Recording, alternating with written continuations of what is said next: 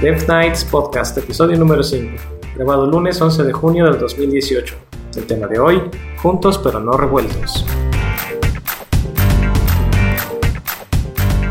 Hola a todos, yo soy Eric. Y yo soy Mike. Y esto es Death Nights Podcast, un espacio para platicar de programación, tecnología y otras ñoñerías. Eso. Eso, ¿cómo has estado, Mike? Muy bien, ¿tú qué tal, Eric? Ay, pues tuvimos una semana pesada, más o menos entre el trabajo y unos eh, compromisos aquí de familia que nos trajeron como locos. No recuerdo si te enseñé o no te enseñé que hace, hace como un mes aproximadamente compramos una... Es como si fuera una especie de impresora, pero en lugar de imprimir, corta. Entonces puedes hacer tus etiquetas o puedes hacer tus stickers o puedes hacer eh, cualquier cosa que puedas recortar literalmente en papel, cartulina, tela y no sé qué tanto. Y de ahí pues salió el compromiso del bautizo de una de mis sobrinas, nos escogieron de padrinos. Entonces ya sabrás haciendo las etiquetitas y los recuerditos y demás. Y pues entre eso y eh, recuerdos y más recuerdos y otros preparativos, pues estuvimos como locos la semana pasada, cocinando, horneando y haciendo recuerditos. Pero bueno, todo esto, todo estuvo bien afortunadamente. Ya fue este fin de semana el, bautizo y todo estuvo súper bien, todos a gusto, todos contentos. Y pues del lado del trabajo también, también hemos tenido bastante movimiento. Ahora me tocó estar haciendo el, componente que les había yo comentado en el último episodio Así que también estuvo entretenido el, trabajo la semana pasada. ¿Tú qué cuentas? Pues igual una semana de React, Shopify. Creo que ya es mi vida este último año. Pero siempre o estoy en un Shopify o estoy en un React. Entonces, en esa ando. Órale. Ah, y, de vida personal, este fin de semana fui a acampar con mi novia. Esta se animó a ir a acampar. Tampoco es que fuimos al monte y así, como normalmente fuimos a, un lugar donde hay truchas en Atlisco y así, o sea, llegas con el carro, pones tu tienda de campaña y así muy, muy fresa todo, pero estuvo bien, estuvo divertido. Ah, siempre es divertido, aunque sea con el carro junto a la tienda de campaña, pero es divertido. Eso sí. Qué bueno, Mike. Pero bueno. Sí, ¿qué me cuentas? ¿Llegó algún comentario interesante que podamos compartir? ¿O metimos la pata en algo la semana pasada? No, pues de hecho varias personas sí me anduvieron escribiendo, tuiteando, pero más como para poner más sus puntos de vista eh, o hablar, eh, pasar algún un meme o algo así relacionado con todo esto de GitHub. De hecho, toda la semana, no sé si esté en, en el Slack de Coders México, anduvieron con todo sí, estuvieron con todos los memes.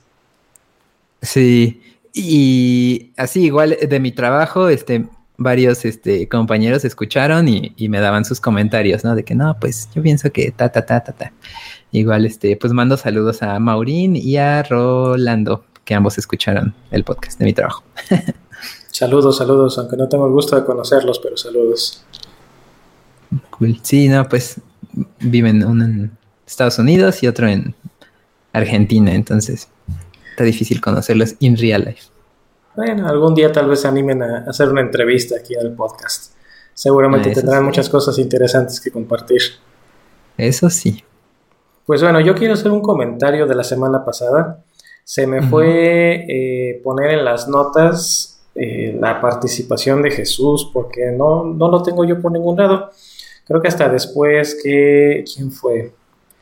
Pastor nos hizo favor de, por ahí hacer un comentario vía Twitter que lo, incluyó, pero no, no, encontré a Jesús, está muy bien escondido en sus redes sociales, así que una disculpa Jesús, veremos si, te, si puedo actualizar las notas del podcast para incluir tu participación al inicio. LOL. Sí, es que eh, Jesús mantiene un perfil bastante bajo, creo que solo tiene GitHub y Twitter que de vez en nunca tuitea y, y ya. Entonces sí, mantiene un, un perfil bajo slash paranoide que es bastante razonable y no tan fuera de lo común en nuestro ámbito, ¿no? Sí, cierto. Bueno, pues entonces nos tendrá que confirmar si quiere que lo incluya o no lo incluya. Queda pendiente. Sí. Bueno, después lo confirmamos. Eso. Muy bien. Y bueno, ¿qué, noticias tienes de esta semana? ¿Qué llamó tu atención esta semana por el, por el mundo de JavaScript o por el mundo de la tecnología? No, pues esta semana estuve jugando un poco con el nuevo, la nueva API de contexto de React, este, que va un poco de la mano de lo que hablaba la semana pasada de las render props. Entonces, eh, este nuevo, esta nueva forma de usar contexto eh, con React hace uso así de las render props y está bastante interesante, ¿no? A lo mejor y no necesariamente necesitas un framework o una librería para manejo de estado, como podría ser Redux, Mobex, este, ¿qué otra hay? Hay, hay varias, este, de ese estilo. Creo. Flux, exactamente Flux. Flux, Redux, Mobex, este, a veces son demasiado, sobre todo Redux, luego parece que es todo un ritual ahí, este, para hacer cosas, que no está mal porque pues sí, sí está bastante funcional y todo el tema de Redux, pero sí es muchísimo boilerplate para arrancar. Entonces a lo mejor a veces solo quieres algo sencillo, ¿no? Por ejemplo, que esto es en mi caso, así lo ocupé. Eh, ¿Cómo detectar si estoy desktop o mobile? Y necesito que algún componente muy adentro del árbol sepa eso. Entonces, pues con mi contexto puedo saber este, eh, tengo un componente que dice si está la ventana tamaño desktop o tamaño mobile y ya nada más pasa un true o false si está eh, mobile. Y ya un componente más adentro puede consultar eso de manera muy fácil como un render prop y saber este, si es desktop y hacer cosas, ¿no? Que en mi caso es renderear o no cosas o para los estilos o cosas así. Está muy cool y mucho más práctico que hacer un, un Redux o así, este, para cosas pequeñas, no tan complicadas. 10 de 10. Oye, eso suena interesante. ¿Y como para qué estarías usando esa, esa detección? Porque me suena que más que nada estás usándolo como si fuera una especie de breakpoint para ocultar o mostrar cosas. ¿O es, es algo más eh, avanzado como para detectar si hay un API de cámara o si hay un API de GPS? No, pues es que hay, hay lo estoy usando de dos maneras. Uno es así como dices, como tipo breakpoints, como complemento al CSS. O sea, aparte de ponerle un display none, eh, teniendo todo aquí como de la mano en, en React que puedes controlar el render, pues puedo simplemente no renderear nada. Entonces mantengo el DOM más limpio en vez de tener ahí pues nodos que están ocultos, pues simplemente que no haya nodos. Eh, y esto ya viene más allá, más con el diseño. Eh, pasa que en una pantalla de settings, eh, en mobile sale mucho más sencillo, por ejemplo, solo una vista, pero en desktop esa misma vista puede ser diferente o incluso otra ruta completamente diferente. Y esa es una cosa cool que puedes hacer, por ejemplo, con React eh, Router, que dependiendo del breakpoint, pues estés en una ruta eso está interesante. O simplemente en preferencias y ya en mobile preferencias slash cosa. Eh, ese tipo. Está interesante. Voy a enviar este, un artículo de Medium donde explican eso de, sobre todo lo del router. Está muy bueno porque permite más flexibilidad en diseños que normalmente, pues, le dirías al diseñador, oye, no, que no te das cuenta que está mobile, no. ¿Dónde va a ir esto, no? Así, y ahora ya se puede hacer. Suele suceder que te piden agregar cosas que no, van en mobile. Exacto, ahora ya, ya se puede, ya alguien escuchó a los diseñadores y, ahora ya hay una manera relativamente sencilla para los este, desarrolladores de implementar esas cosas. Oye, pues está bien, suena bastante interesante. Sí, está tomando Y tomando con, con, el tema de React, fíjate que ahora yo estaba leyendo ayer en la mañana, no, no es cierto, ayer en la mañana estábamos como locos todavía. Ayer en la noche estaba leyendo un artículo que se llama React is just JavaScript, donde Dave Roppert, que es el, autor, no sé si lo, hayas leído, eh, pues comenta, no, pero sí conozco al autor. Ok, pues comenta, es, es su opinión, es un artículo de opinión. Eh, él comenta que esa, ese moto o esa, ese eslogan que se vende o que se vendía, no sé si todavía sigue siendo parte del, digamos que como que la publicidad de React, donde dicen que React es just JavaScript, es solamente JavaScript, pues está, exacto, está, eh, es, no es necesariamente verídico, porque cuando entras en el ecosistema React, pues como lo comentabas hace unos minutos, entras con React, pero también entras con Webpack, pero también entras con Babel, y entras con Redux, y entras con Reactive Programming, y entras con N más librerías, donde cada una de estas librerías tiene su curva de aprendizaje. Eh, y también comenta que pues si realmente fuera Java, solo JavaScript, si quitas React, debería seguir funcionando, pero la realidad es que no sigue funcionando, obviamente, porque hay dependencias. Está interesante, está, está breve, pero sí está, está interesante, ¿no? Que sí es cierto que React te acerca mucho a, estar utilizando esta programación funcional y estas, eh, pues todos estos paradigmas, ¿no? Eh, más recientes que están teniendo tanto hype en, el mundo JavaScript, pero que también no es necesariamente solo JavaScript. Sí, es, es verdad eso. Y creo que el problema puede ser, el problema y no el problema, es eso, ¿no? Como dices, en teoría sí podría ser React solo del lado de JavaScript, pero como dices, en todos los tutoriales, en todo, como que viene por default. De entrada, eh, todo en sintaxis de ECMAScript 6, que para eso necesitas el compilador Babel. Y pues si ya estás compilando eso con Babel, pues ya mejor que lo maneje el, Babel Loader de Webpack. Y entonces si ya estás en Webpack, pues mejor que también Webpack pues maneje tus demás assets eh, y pues ya maneja también el tema del, HTML, todo eso. Entonces es como que no, no hay una línea de en, qué momento decir basta, ¿no? Eh, como mencionas. Pero a la vez, este, como que una vez que ya pasaste todo ese, esa terrible curva de, shock cultural.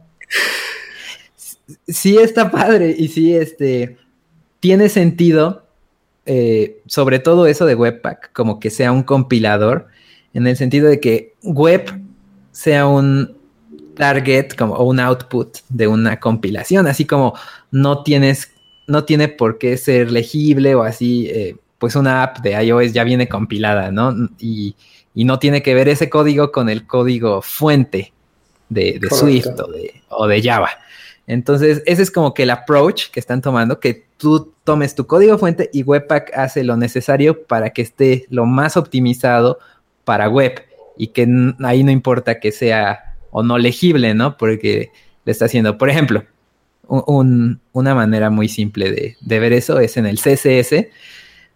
Por más que le pongas minimizador, a, tu CSS normal, lo único que hace es que lo pone todo en una sola línea.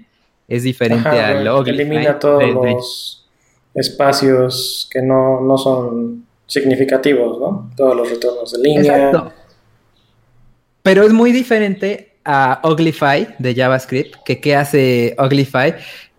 Eh, Uy, entre otras cosas. Si tú, si tú, si, claro, entre varias cosas, pero una que quería, que se me hace clave de Uglify es que si tienes tus variables con un nombre largo, este, pues le reemplaza, ¿no? En vez de que sea tu variable foo, pues se vuelve a y var se vuelve b.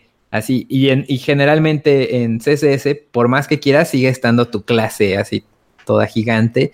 Y si estás usando algo como tipo BM y así, pues va a ser tu clase la turbo. Y, y bueno, usando cosas que Webpack permite que se use muy fácilmente, como son los módulos.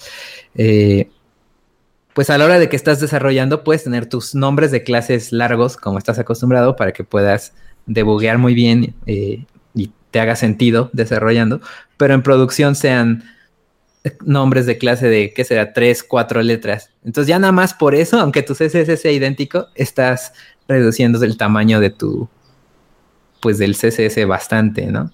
Y lo mismo para... no tengas compresión GZIP o ningún tipo de otra compresión, ya es significativamente más pequeño el, hecho de no tener todos esos nombres como lo comentas. Exacto, porque pues a la computadora que pues le da igual, ¿no? Entonces, así puedes optimizar mucho más este, tu código. Y soluciones como Gatsby, como Create React App, como, pues ya han salido bastantes, ¿no? Este, hay varios que son cero config, que precisamente para que no estés sufriendo pensando este, cómo se configura el Webpack, cómo trabajan los loaders con los plugins, con los cha cha cha cha cha cha. Este, pues simplemente bajas una dependencia y ya te pones a codear luego, luego. Entonces, en ese sentido, ha ido mejorando un poco, han ido mejorando las cosas y, ya pues no todos los desarrolladores tendrían por qué preocuparse de saber cómo configurar el webpack cuando pues a veces solo quieres cambiar el CSS o solo quieres este un hello world o algo así. Literalmente convention over configuration.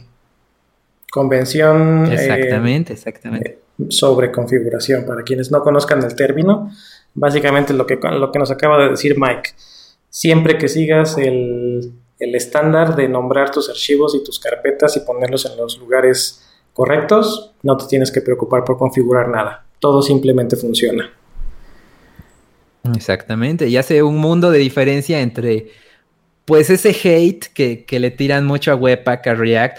Pues es eso, porque sí está complicado. Eh, esa curva inicial de aprendizaje y no es algo que todo el mundo tendría que saber, o sea, no, a menos que mantengas una configuración para el resto de tu equipo o así, que en mi caso eso hago, por eso sí sé un poco de, Webpack, no me pierdo tan feo, pero sí puedo comprender por qué puede llegar a estar horrible, ¿no? Si, si no sabes si te toca hacer eso, no está, está horrible. Cuando quieres simplemente dedicarte a trabajar y a sacar tus pendientes, no quieres invertir uno, dos, tres días, una semana tratando de averiguar cómo funciona algo. Exacto. Sí, aparte que una configuración para el desarrollo, otra configuración ya para en producción. Y si vas a hacer server-side rendering, otra configuración, otras dos, de hecho, otra para el server en development y el server en producción. Entonces, ah, se, se amplifican tus problemas. Cosa que nadie quiere. No, nadie, nadie. Todo el mundo odia eso. Cierto. Oye, y antes de que me haga yo un, un comercial, ¿Tienes algún proyecto personal que hayas trabajado esta semana? Que nos quieras presumir ah. otro, otro script, otro este, dot file. Pues estuve trabajando este fin un poco. No, mucho porque igual me fui de, campamento y así, pero eh, tengo un, paquete que se llama Manila Mixins, que son este, pues mixins de SAS para cosas que ocupo muy seguido en, de CSS. Por ejemplo, eh, casi siempre cuando tengo que ponerle un div, un fondo, pues ya sé que ese fondo va con background no repeat, este background position center, size cover, esas cosas, ¿no? Como que se repiten, pues los tengo ahí en mis mixings, ¿no? O un mixing de tamaño, ¿no? Para que sea del mismo tamaño, largo y ancho. Cosas así. Entonces, ahora que he estado más metido en el mundo React, pues ando, ando porteando, o bueno, trasladando esos mixings a con, React, con Style Components de CSS y in, JS. Que ese también es un topic, un tema interesante que... Sí, es parte del tema de la semana. Tenemos este, vistas contrastantes, pero bueno, bueno, ya, ya llegaremos a eso.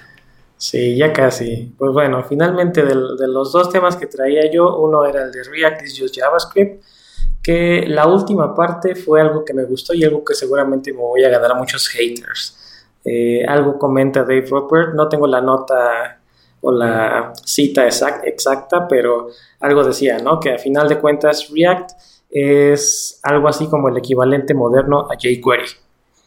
Tiene un API bastante completo, un API bastante flexible eh, y se integra con todo básicamente. O sea, tienes N1000 plugins para React, así como en sus tiempos hubo N1000 y un plugins para jQuery. Sí, es correcto. Ahorita todo, todo lo que te imagines hay en React. Todo lo de jQuery está en React. O hay cosas que incluso nunca habían estado en, en jQuery que están en React. Entonces está cool.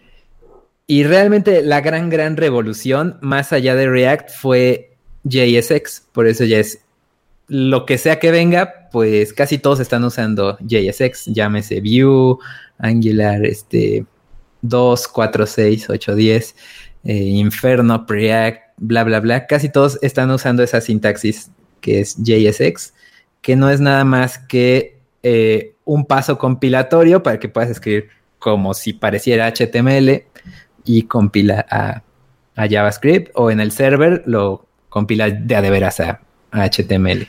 Entonces es como que el, verdadero, eh, la verdadera gran revolución como lo fue Angular en su momento, ¿no? Con las single page apps y Ajax. Ok. Pues bueno, el último tema que traigo yo es un, es un comercial. Eh, no sé si alguna vez te haya tocado tener que utilizar un servicio que se llamaba Request Bean. Mm, me suena, pero creo que ya tiene tiempo que no lo he usado.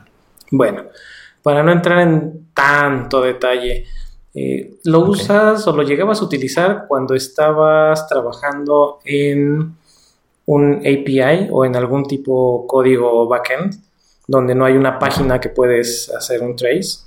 O incluso también con un Ajax, cuando estás tratando de hacer un Ajax a un, servidor remoto y no estás seguro de cómo se está mandando. Este request pin lo que hacía era proporcionarte una URL ya sea pública o privada, porque tenían la opción para hacerla privada. Y en, resumen, le mandabas todas tus peticiones, todos tus posts, eh, gets, patch, put, etc. Y esto te regresaba siempre, te contestaba con un OK. Y cuando entrabas a, digamos que al inspector de esta URL, te mostraba todas las peticiones que se habían hecho con todos los headers, todo el body, etcétera, etcétera. Y era súper, súper práctico, sobre todo cuando no tenías una forma de probar, así como que de rápido, que lo que estuvieras mandando estuviera correcto. Llámense headers, sobre todo, que esos casi nunca los puedes ver, a no ser que estés utilizando un proxy. Eh, un header o cuando también cuando estás trabajando con webhooks. Eh, para quienes no conozcan los webhooks, es básicamente cuando tu, tu aplicación le manda automáticamente una petición a otro servicio o al revés, cuando otro servicio te manda una petición eh, como respuesta a algo que pasó. Por ejemplo, cuando haces un push a un repositorio en GitHub, tú puedes hacer o puedes crear un webhook para que GitHub te notifique o a tu servidor que cierta acción se ejecutó y te manda toda la información relevante. Era muy práctico, sobre todo en estos casos, porque casi siempre estás trabajando en tu servidor local y no tienes forma de hacer que GitHub o que cualquier otro servicio te mande la petición directamente a tu computadora y veas qué es lo que está pasando con esa petición. Hay algunas formas de hacerlo, pero casi siempre involucra, involucra un poquito más de, configuración.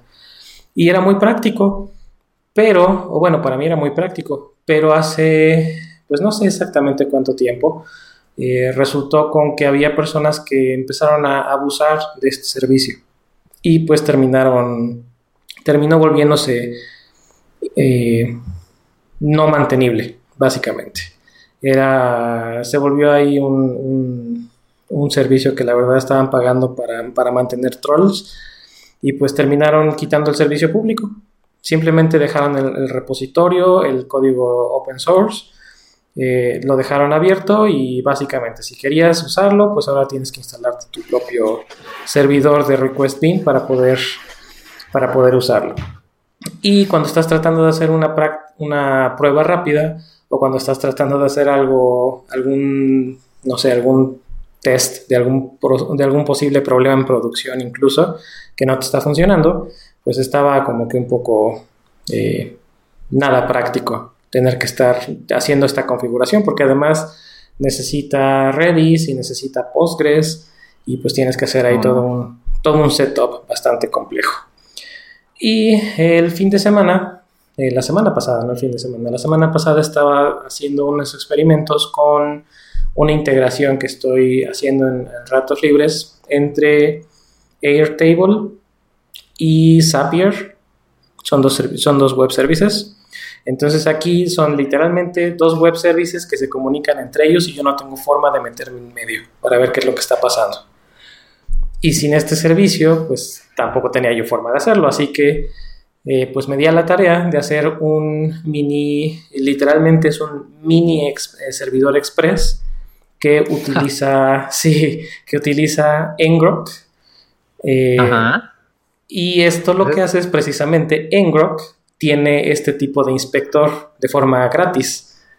Así que mi, mi, razonamiento inicialmente era, pues bueno, me hago un mini servidor express que reciba todos los headers, todos los bodies y me los muestra en la consola y después se me prendió el foco. Bueno, pero si Ngrok ya tiene forma de mostrarme todos estos headers, ¿por qué no lo utilizo? Y además el plus va a ser que ahora también no nada más lo voy a usar dentro de mi computadora, sino que Ngrok me, me proporciona una URL pública, así que lo puedo usar desde, cualquier lugar. Y pues ya, ah, después ojo que eso de la URL pública es solo porque con el paquete premium eh, que no, también la versión gratis. Lo único que cambia entre la versión premium y la versión gratis es que la versión gratis te da una URL aleatoria y la versión de paga ah, tú escoges tu, propio, tu propio subdominio. Así que pues me di a la tarea de hacer un, mini paquete, eh, publicarlo y ahora ya está arriba y funcionando. Se llama local-bin. Así que, este, y bueno, utilizando las versiones más, más nuevas de Node y de NPM, ni siquiera necesito instalar nada, simplemente hago npx espacio localbin y boom, solito se encarga de bajar, hacer caché de los archivos, correrlo y listo, tengo un servidor de pruebas funcionando tanto para local como para remoto. Cool. Sí, eso de NPX está muy cool. Creo que tú fuiste el primero que me, me enseñó eso. Antes de que saliera ya estable en NPM, me parece. Ah, ya lo usabas, ¿no? Desde antes o cómo, estuvo eso, cómo conociste? Eh, NPX lo conocí cuando lo liberaron. Sí, no, ese no lo utilicé antes de que lo liberaran. Leí tal vez algún post donde, donde comentaban cómo se iba a publicar, pero sí, lo, he usado un par de veces y es bastante práctico. No tienes que eh, bajar nada para instalar y bueno, tiene, otros, tiene otras funciones también, no necesariamente el correr este tipo de herramientas de, de CLI, pero Está bastante práctico y también está extenso. Yo creo que sería bueno para otro tema de otra semana. Sí. Oh, qué cool, qué cool. Estoy viendo 75 downloads. Que, que ah, ya llevo 75. Sí. Ah, nada mal. Para la mínima publicidad que le he hecho, nada mal. Que me acordé, una vez en Codes estábamos hablando de eso, ¿no? De los paquetes que habíamos hecho. Y alguien tenía un paquete que hizo así yo. Creo que tú mismo fuiste, ¿no? Teníamos un paquete YOLO, pero que tenía como 20 mil descargas mensuales o algo así. Mm, pues no es tan. Eh, YOLO y no. Porque le, invertí un poquito de tiempo en su momento. Eh, ya casi o ya prácticamente yo no lo uso, pero le sigo dando mantenimiento cuando hay algo que se le tiene que dar mantenimiento. Se llama Grunt, eh, grunt String Replace. Es para, ah, para reemplazar strings. Descargas, casi 13. Sí, es para reemplazar strings eh, en proyectos que obviamente usan Grunt. que todavía son bastantes, aunque dices, ay, Grunt hace que no, pero así como cuesta trabajo migrar, pues si ya estás en Grunt es muy probable que sigas en Grunt en el futuro predecible. A mí me sigue gustando más, aunque casi no lo ocupo, me sigue gustando más la idea de tener un JSON con la configuración que, que estar haciendo JavaScript. Mm. Ya. No, a mí ya me tocó muy de salida Grunt, entonces lo vi muy poquito y más eh, me metí a Gulp. Gulp y me gusta mucho. Sí. Sí, pues mira, descargas semanales 12.787 y no sé cómo están las estadísticas ya realmente, ya se me cambiaron mucho la página de de NPM. De NPM antes tenía forma de sacar más. Pero bueno, aún así para un para un paquete que hice hace pues ya bastantes años, bastantes años y que pues que siga funcionando está bastante agradable. Nice. No, pues yo no sé. Creo que mi paquete con más descargas es uno que había de jQuery, uno que se llama Lettering, que es este. Básicamente toma un string y separa las letras letra por letra. Entonces lo quería usar con Webpack, pero no, no estaba exportado en, UMD esa cosa. Entonces literalmente le di fork y le puse ese wrapper de función para que lo exportara bien y lo puse eh, como compatible con, con Webpack y esas cosas. Y ese es el que tiene más descargas. Sí, pues así son los paquetes. Es básicamente encontrar un problema que no esté solucionado o cuando te topas con un problema, lo arreglas y boom, resulta con que hay mucha gente que también tenía el mismo problema. Sí. Así que sí, es, es básicamente lo mismo que me pasó con, este paquete de eh, Ground String Replace y es lo mismo que, que espero que en algún momento pase con este local bin. Cool. Sí, sí, sí, sí. Y digo, estoy, la última actualización que estoy trabajando en el paquete es agregarle soporte para todas las configuraciones de, de Ngrok, entre ellas lo que, lo que mencionabas, tener la, la opción de pasarle tu token y utilizar tu dominio, tu dominio pagado. Ah, eso está muy cool. Sí, eso todavía no lo publico, pero ya está in progress. En un par de días ya debería estar arriba. Muy bien. HH, Mike. Pues tienes alguna otra pues nota que quieras comentar. Pasamos, pasamos... Eso, eso. pues pasemos al tema principal entonces. Juntos pero no revueltos. ¿Y a qué nos referimos con juntos pero no revueltos, Mike? Pues estábamos hablando de, eso precisamente, de, del shock inicial que da la primera vez que ves hablando de React, JSX, que dices, ¿qué, es esta porquería? ¿Por qué HTML dentro del JavaScript? No, no, no. Este. Y, ese shock, ¿no? Que de un inicio es, lo rechazas, se ve sucio, se ve feo. Así, así me pasó también, porque justo ya estaba hablando con Eric y decía, no, tengo una postura muy fuerte este, con respecto a eso. no, pues yo también solía tener esa postura hasta que conforme vas teniendo experiencia, entiendes dónde está el wow de JSX, porque es como la, revolución. Y lo mismo pienso yo de CSS in JS. Eh, entonces, eso. No sé si Tori quieres hablar un poco de un overview de cómo te sientes de todo eso. Híjole, pues mira, este, ahorita que lo estabas comentando de, la reacción inicial, creo que va a ser más que nada eh, generacional. ¿A qué me refiero con generacional? A los que nos haya tocado utilizar, por poner un ejemplo, PHP 4, PHP 5, donde había pocos o no había mucho soporte para programación orientada a objetos, para frameworks, o los frameworks estaban muy, muy básicos en ese momento.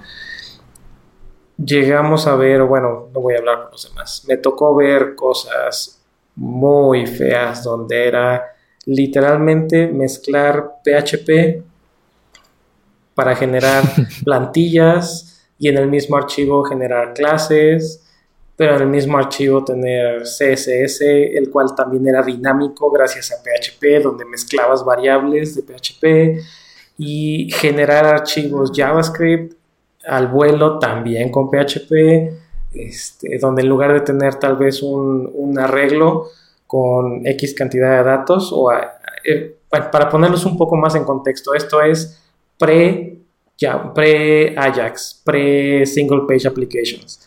No, no, había una forma práctica de hacer una petición al servidor y obtener tu, tu, arreglo de datos desde la base de datos y ya nada más hacer tu render, sino que aquí lo que tenías que hacer era con PHP hacer tu, tu petición a la base de datos, obtener tus datos y luego esos datos o generabas tu HTML y ya es lo que le mandabas al browser ya rendereado.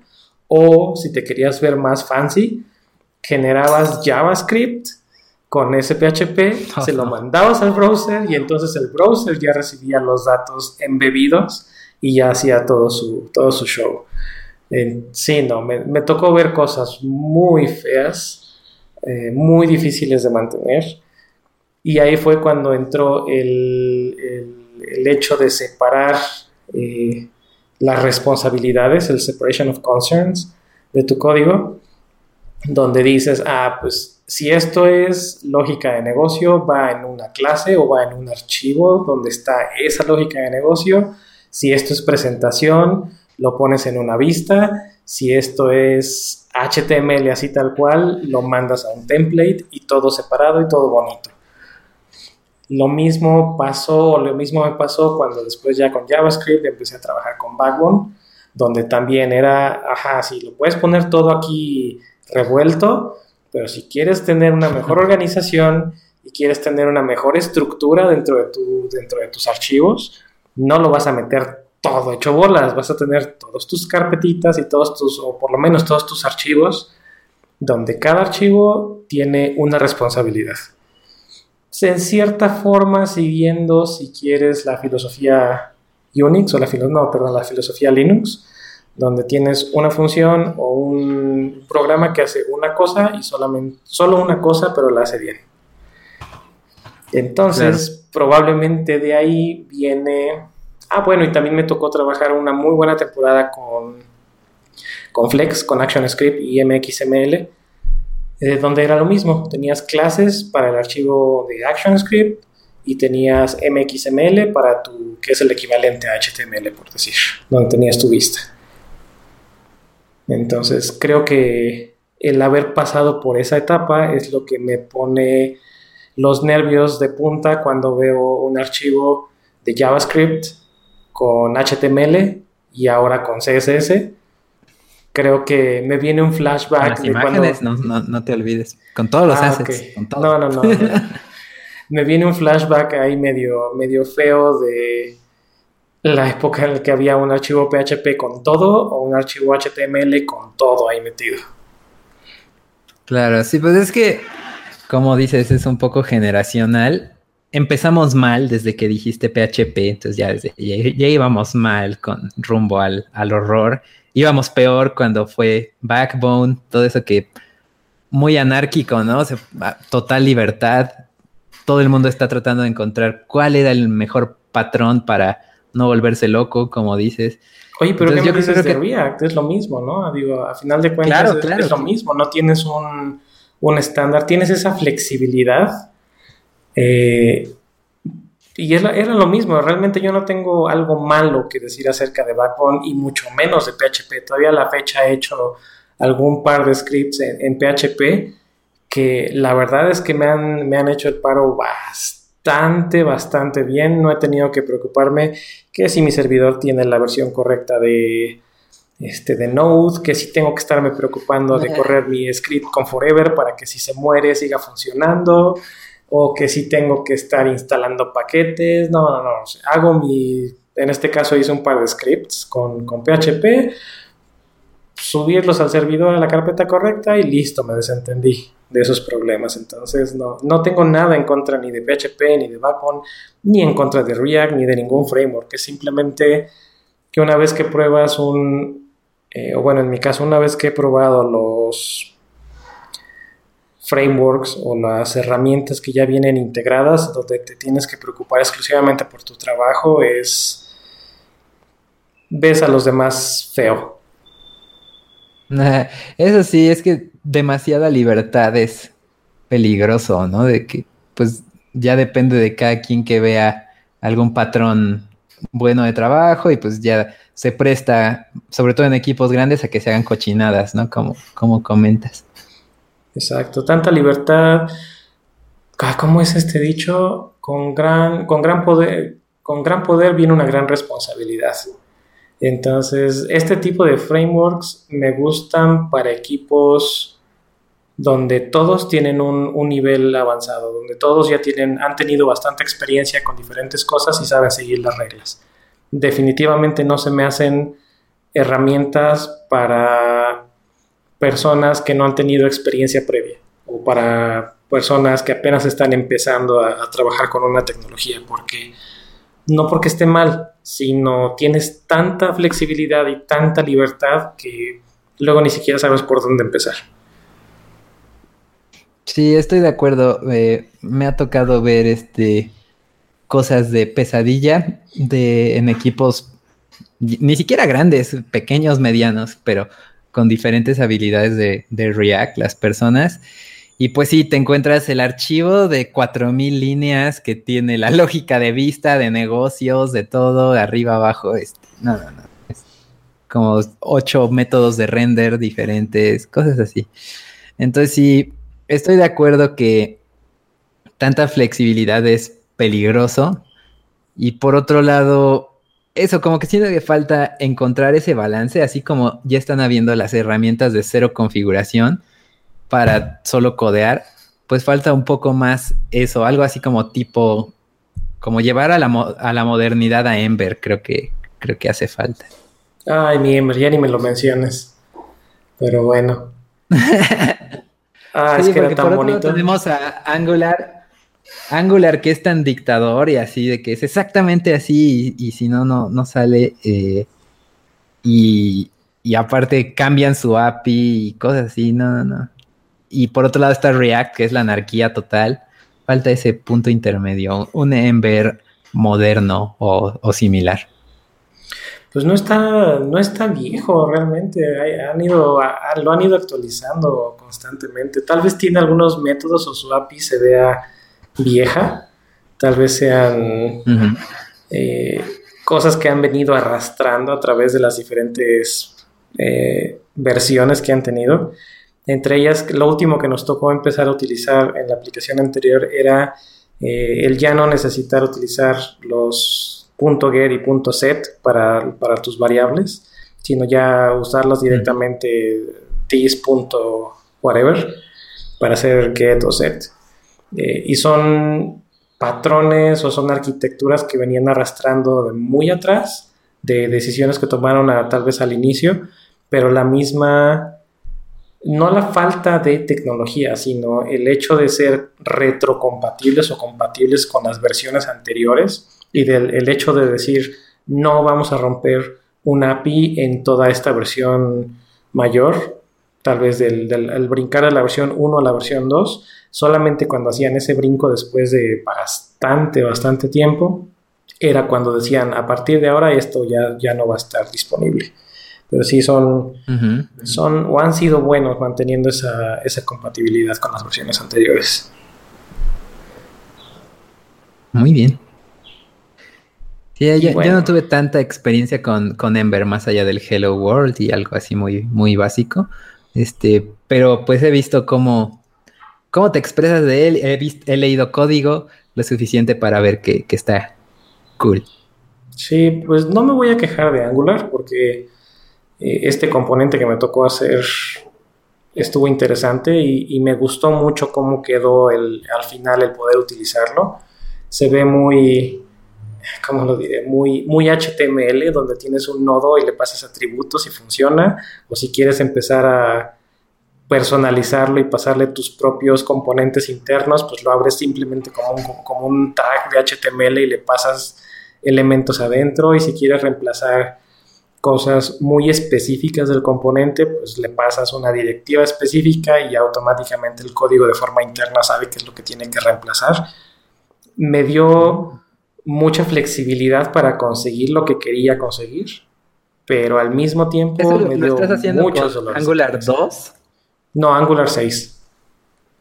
Ok, ¿y lo estás haciendo con TypeScript o nada más JS? Con TypeScript, no, es TypeScript y lo que utilicé en el componente, a grosso modo, son, ay, se llama Template References eh, y varias eh, funciones similares. Una es el ng template, que es, para, es el equivalente al, nodo template de HTML, como si fuera Shadow DOM. Eh, tienen otro un nodo genérico que no, no genera, no genera nodos en, tu objeto, en tu DOM, sino que es nada más como un container para que puedas aplicar otras directivas. Ese se llama ng container. Hay otro que se llama ng content, que es para hacer lo que le llaman content projection, que es básicamente ponerle algo adentro a tu tag y que tu componente utilice ese contenido para ponerlo en otro lugar. Y pues muchas cosas de, Angular, dependency injection, eh, child, ¿cómo se llaman? Child content, creo, child references, algo así. Sí, me, metí me metí literalmente, perdón que te interrumpa, de cero a, 100 a tratar de hacerlo incluso cuando todavía estaba medio entendiendo el, concepto del framework, pero salió y aparentemente está funcionando bien, que es lo que me gustó. Qué cool, muy bien. Pues ahorita se me olvidó mencionar que creo que puede que sea la esperanza, la esperanza del frontend.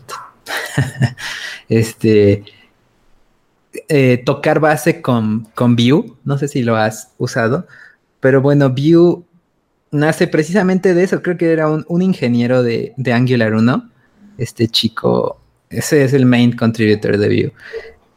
Eh, se sale y empieza a hacer como si fuera Angular 1 fusionado con, con React, trayendo todo lo cool que estaba de, de, Angular 1, que es este, pues tu archivo de template con todo separado, eh, con lo nuevo de, de, JavaScript, ¿no? De ECMAScript 6, este, componentes, o sea que no está nada en el objeto global, todas esas cosas, está muy interesante. Vue es como una especie de, de fusión entre React y Angular 1, eh, muy fácil de entender, con una curva mucho, mucho menor que, que React o Angular, Angular moderno.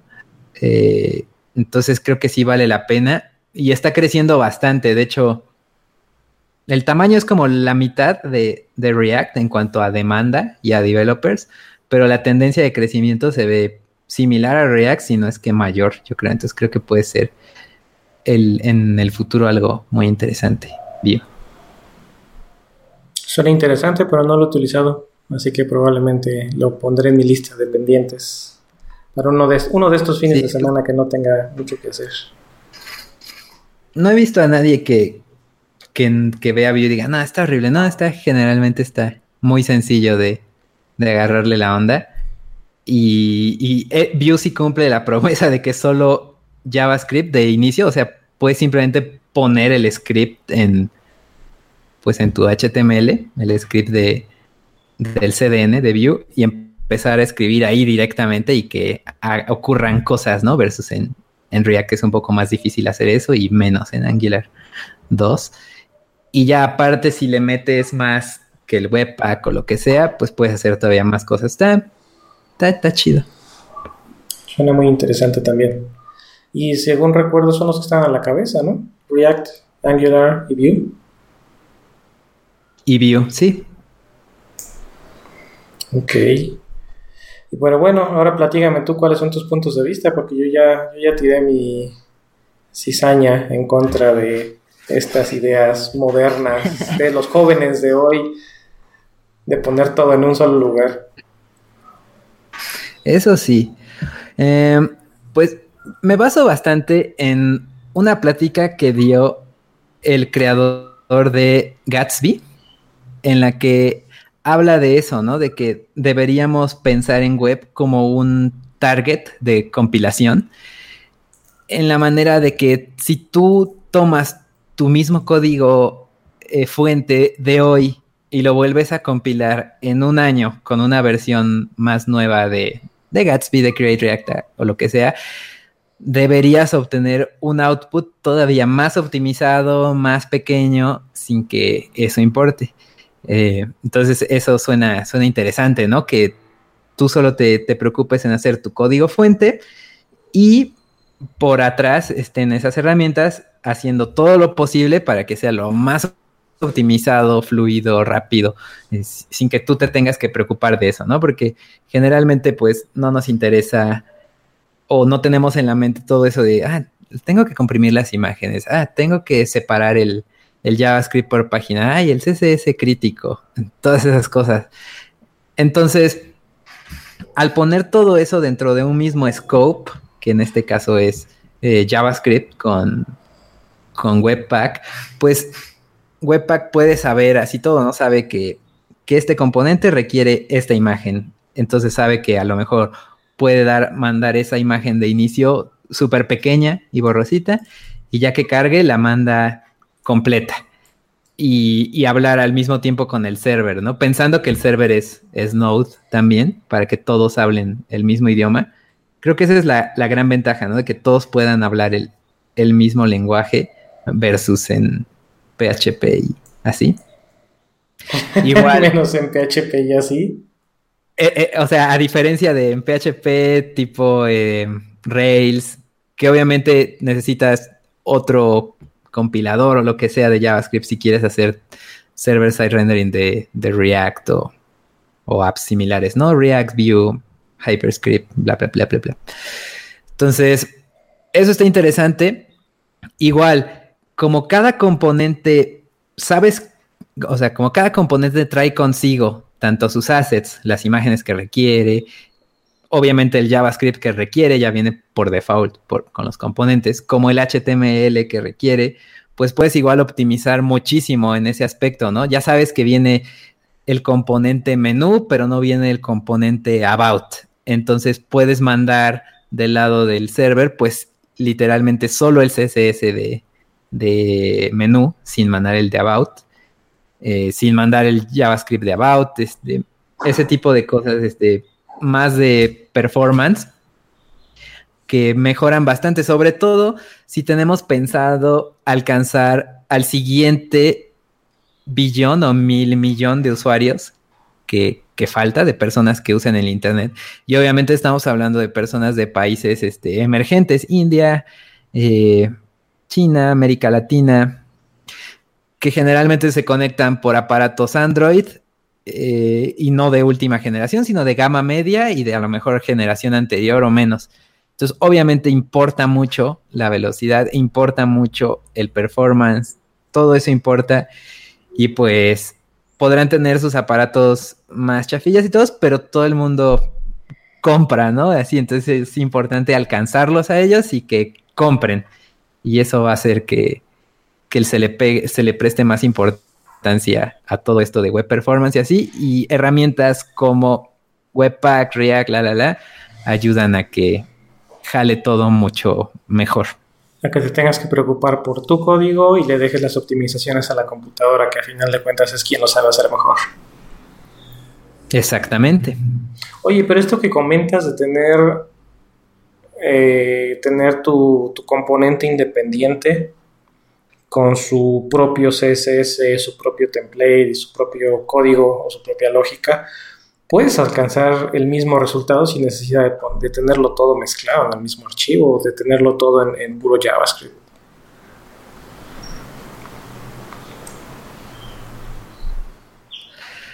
Claro, bueno, es relativo porque uno, de entrada en el CSS no existe el concepto de CSS local.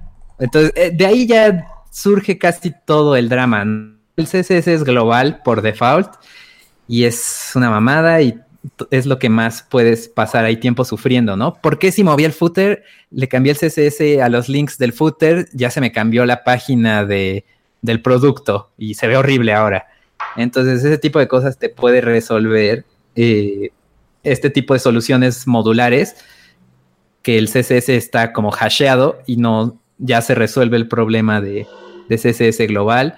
Lo mismo de las imágenes, ¿no? A lo mejor si tienes todas tus imágenes dentro de slash eh, static imágenes, pues tienes que cuidar el nombre eh, y, cuidar eso, ¿no? Entonces a lo mejor en vez de que sea header, necesitas header del footer versión final final, ya sabes. Entonces esto te ayuda igual a, en ese aspecto, ¿no? En que no te preocupes por esas cosas como de los nombres y así, sino simplemente de, de codear. Y así como menciona separación de concerns, hay una imagen muy buena que he visto que es separación de concerns y están una columna roja HTML, una columna azul CSS y una columna verde JavaScript.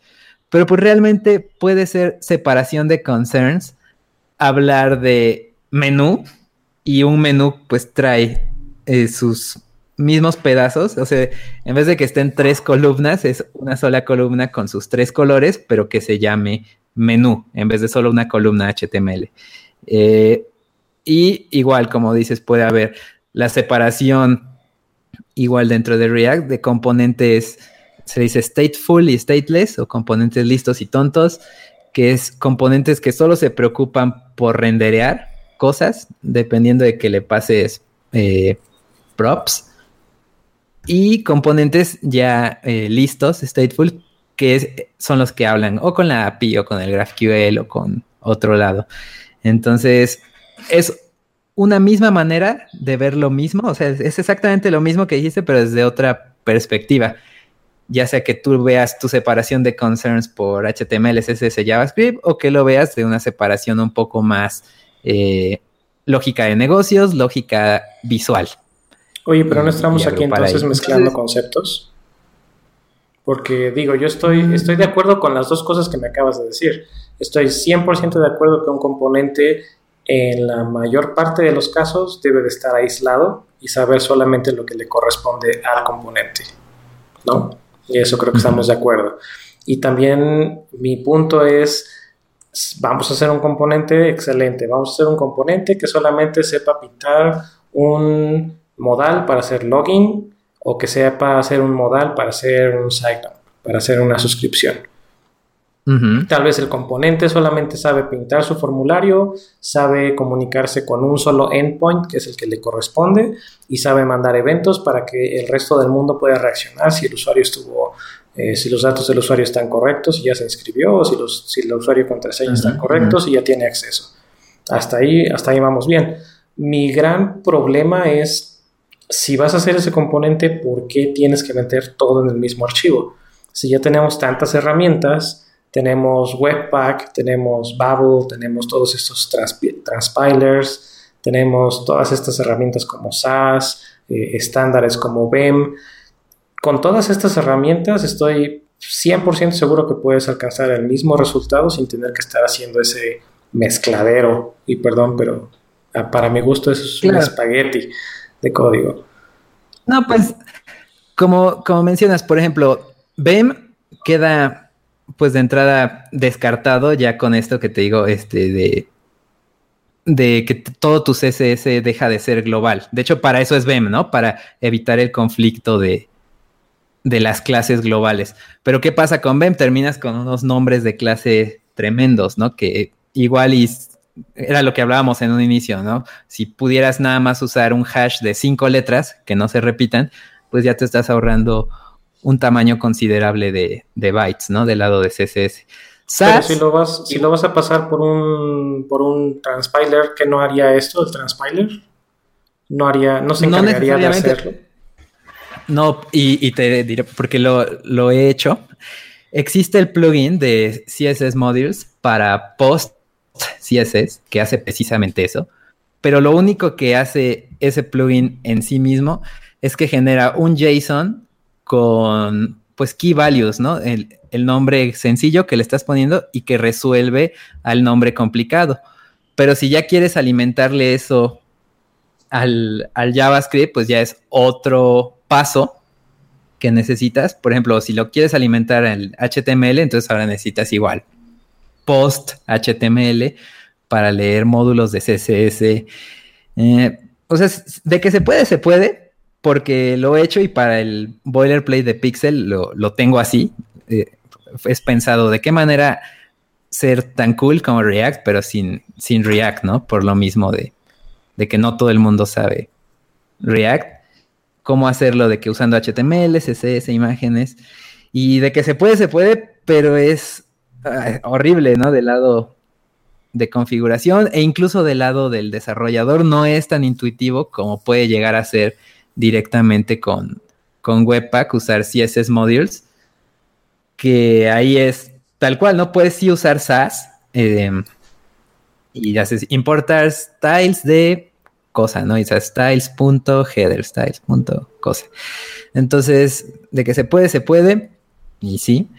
Eh, yo tampoco soy tan fan de usarlo todo en el mismo archivo. De hecho, lo que hago generalmente en React es que tengo mi componente y hago otro archivo que es componente styles. Y ahí sí le meto con style components todo. Entonces, si ya, si ya estás... Entonces, prácticamente, prácticamente tienes tu CSS.js, tu template.js y tu lógica.js. No, lógica y temp. De hecho, lógica ahí se separa, ¿no? Porque es ya sea lógica de de pintar. Ah, no, sí, a eso me refería. Tienes tus, tus, no sé, clases o tus archivos de funciones dentro de React, pero no los mezclas con el código de React que se encarga de pintar el componente. Claro, ¿y qué ventajas hay? Eh, por ejemplo, si ya tienes en JavaScript eso, no necesitas pues nada de lo que, de lo que podría ser de SAS. ¿Por qué? Pues porque tienes ahora sí un lenguaje de programación de, de verdad y no como un mock, que sería SAS. Entonces puedes hacer pues todo lo que hace SAS y mucho más, muchas más cosas que todavía no, mm, pues a lo mejor y de entrada si, si, no lo has usado, pues no, no te imaginas, pero sí se pueden hacer cosas mucho más flexibles con la ventaja esa que, que te comentaba de que en el, en, en el sistema, por así decirlo, Webpack, pues está enterado de qué componente rendería tal cosa versus en el, en el SAS, ¿no? Que es más difícil hacer eso, ¿no? Cómo saber exactamente el CSS crítico que necesitas para solo mandar eso exactamente y no más. Eh, es mucho más complicado sacar eso con, con, con SAS, digamos, que, que, ya estando dentro de eso, ¿no? Dentro del entorno eh, JavaScript. Igual la sintaxis de Style Components es idéntica a la de SAS. De hecho, está muy inspirado en SAS. Tienes lo de nesting, tienes el símbolo ANT para repetir este, la clase. Entonces, sí, o sea, de, inicio suena como, ah, qué pendejo, pero no, o sea, sí, sí tiene ventajas sustanciales y sobre todo si te importa eso de performance y está dentro de tus metas poder llegar a alcanzar a ese siguiente billón de usuarios que vienen, que, que no tienen los aparatos, pues el iPhone X, la Mac Pro, para que pues, te vale eh, que estén ahí todo el CSS, ¿no? Tienes tu internet de 100 megas y tienes tu, tu iPhone X. Pues no, a lo mejor ellos tienen un Samsung S3 y con eso tienen que, y si les va bien, ¿no? Este, un iPhone, un Samsung S3, a lo mejor es un Motorola, no sé. Motorola viejito, G3, G4. Entonces, ese tipo de cosas ahí importan, e importan mucho. Eh, cada, cada milisegundo, cada segundo que puedas cortar de ahí, pues es, es dinero.